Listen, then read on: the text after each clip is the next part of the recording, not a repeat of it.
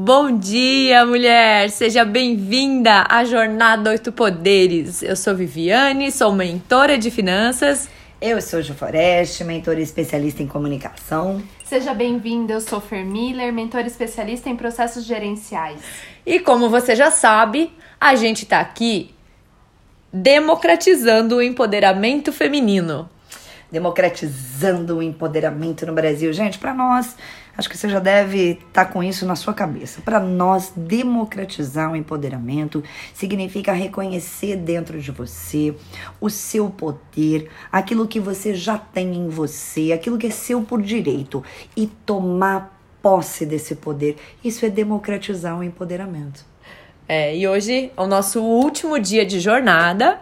A gente está muito orgulhosa de você que está aqui com a gente até o último dia. E a gente vai fechar com poder poderoso. É um poder a poderoso mesmo. A gente tem hoje para falar com você o poder espiritual.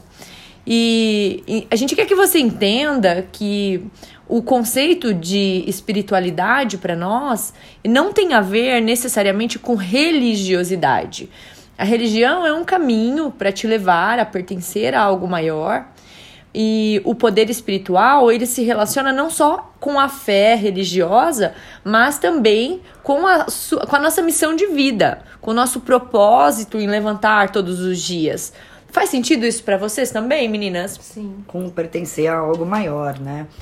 É, eu costumo dizer assim que você pode e tem todo o direito de ter uma religião, mas se aqueles princípios fazem com que você trilhe um caminho para ser uma pessoa mais espiritualizada, tá tudo bem, né? A gente respeita e, e, eu até admiro as pessoas que conseguem sim ter um local onde elas se encontrem e dedicar um tempo semanalmente para isso. Só que você não precisa estar atrelada a uma religião para desenvolver a sua espiritualidade, porque espiritualidade tem muito mais a ver com as qualidades do espírito humano.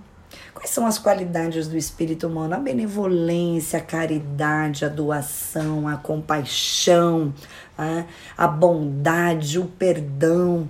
Todas as vezes que nós trabalhamos essas qualidades, que são coisas que nos melhoram e têm um impacto para o mundo, nós trabalhamos a espiritualidade. Então, tem uma frase que eu ouvi, não sei de quem é, sendo, sendo muito sincera, mas ela caiu como uma luva no momento da minha vida. E ela dizia assim, né? Que nós não somos seres humanos vivendo uma experiência espiritual, que nós somos seres espirituais vivendo uma experiência humana. Uau. Demais. Cara, encaixou muito para mim, né? Porque quando e a gente já falou sobre isso algumas vezes, né? Quando a gente tem esse conceito de que nós estamos aqui nesse mundo, nesse plano, independente do que vai acontecer depois, né? Mas nós estamos aqui para crescer, para evoluir, para se melhorar, né? A gente tá aqui para se conhecer melhor, para se admirar, para admirar os outros, para ser feliz, poxa. É para isso que a gente veio, para ser feliz. É que hoje em dia a gente vive assim, né? Quando, quando der tempo eu sou feliz. É. Eu preciso viver aqui antes. Uhum. Né? Então, olhar para a espiritualidade em um momento de tantas adversidades é um privilégio. Eu acredito que seja. E, e eu acho que esse poder ele vem para completar mesmo todo o nosso ciclo de jornada juntas, porque nós também já tivemos mulheres que chegaram nos nossos programas de desenvolvimento é, tendo tudo e alguma coisa faltava, uhum. que era esse senso de deixar um legado, esse senso de, de fazer parte de algo muito maior do que você. Né? É, é, Cortella que diz, né? De parar para olhar e pensar qual é a tua obra. Né? Como isso faz a diferença em como a gente se sente, né? Uma pessoa espiritualizada, com certeza, é uma pessoa empoderada. Porque é como se dentro dela tivesse uma luz tão forte que deixa ela forte. Então, eu acho que para fechar, nós, dentro da espiritualidade, queremos trazer aqui um conceito para você que permeia aí as nossas vidas já há algum tempo. E ele é um conceito bem simples de se compreender. E o poder dele está na utilização diária que você pode fazer desse conceito. Talvez você já tenha ouvido falar do Ho'oponopono. Então, Ho'oponopono é, foi uma técnica desenvolvida no Havaí e funciona como um mantra, né? Funciona como um conjunto de palavras, né? Eu, eu que estou na área de comunicação, costumo dizer uma estrutura linguística, né? Mas para simplificar, ele é um conjunto de palavras que leva a uma limpeza espiritual. A gente chama isso de mantra de autocura, porque você tem dentro de você um sistema de autocura. Imagina que quando você se machuca, por exemplo, e faz um raladinho, aquilo é curado por quem? Você, por né? você. O próprio O seu corpo, Corpo. tem um sistema de autocura que começa a trabalhar para que aquilo cicatrize Uhum. e daqui a pouco curou. Então, dentro de nós já existe um sistema de autocura. E você agora pode, então, entender que, da mesma maneira que você pode cicatrizar um machucado, você também pode curar pensamentos que estão dentro da sua mente te machucando. Muito bom. Então, ah, para te contar mais ou menos como é que funciona essa técnica, e de maneira muito simples, né? Depois, eh, esse é um conhecimento fácil de você se aprofundar se fizer sentido para você. Mas ele tem uma combinação de quatro etapas. Ah, então, a primeira frase do Ho'oponopono diz: Sinto muito. Que é o que a gente diz que é a primeira porta que você abre para o universo, mostrando para ele: sim, eu me reconheço. Depois, você repete a segunda frase, que é me perdoe. Me perdoe, dentro do Ho'oponopono, significa mostrar a humildade de estar pronta para aprender. Porque é só quando eu reconheço que existe espaço em mim para melhorar que eu tenho a capacidade de melhorar. Porque se eu achar que eu sei tudo e que eu não tenho nada para melhorar, como é que eu vou aprender? Né? Não tem espaço para o novo onde existe um velho ocupando. A terceira estrofe é o eu te amo, que é o clamar, né? O clamar aquilo que eu desejo, né? Então, se eu te amo, se eu tenho o poder de amar ao outro, quer dizer que eu tenho amor dentro de mim. Então, aqui eu registro o que existe né, dentro de mim. E a última estrofe é eu sou grato, que é aquela mensagem final para o universo que a gente quer que volte para nós, né? Então, como você pratica a técnica do Ho'oponopono? Apenas repetindo as quatro frases. Então, funciona mais ou menos assim. Você diz: Eu sinto muito, me perdoe, eu te amo e sou grato. Aí tem gente que pergunta assim: Nossa, Ju, mas eu vou estar dizendo para alguém isso, né? Na verdade, você pode dizer isso várias vezes na sua vida e em momentos diferentes, essa mensagem pode estar direcionada para pessoas diferentes, para contextos diferentes.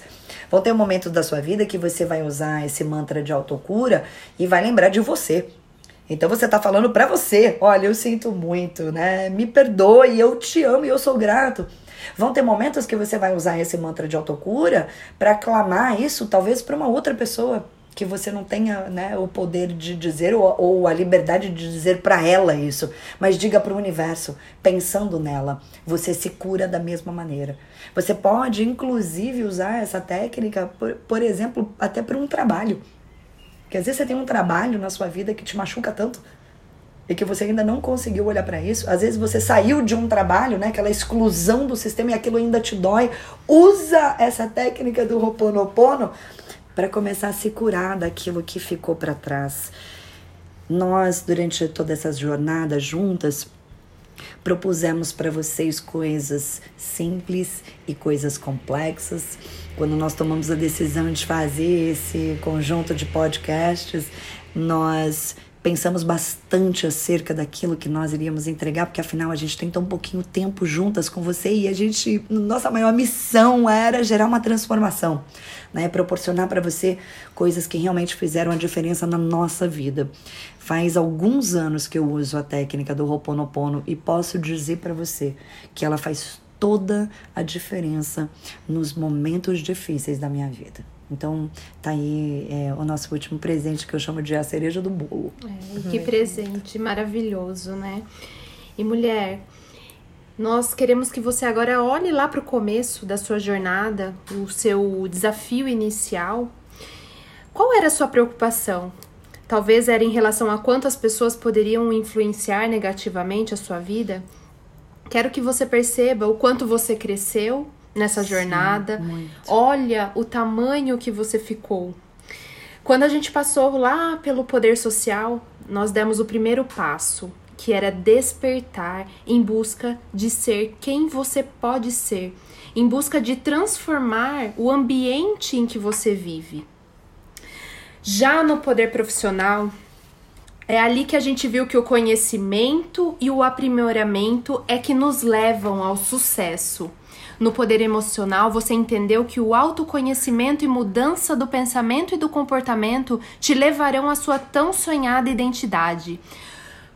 Depois, em seguida, o poder financeiro. Você conseguiu fazer as pazes com essa área e organizar e alavancar a sua vida financeira em busca da realização dos seus sonhos.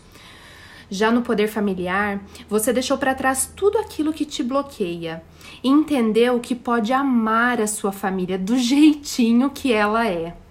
Já no poder conjugal, você descobriu o poder da ação para conhecer melhor sobre amar e ser amado.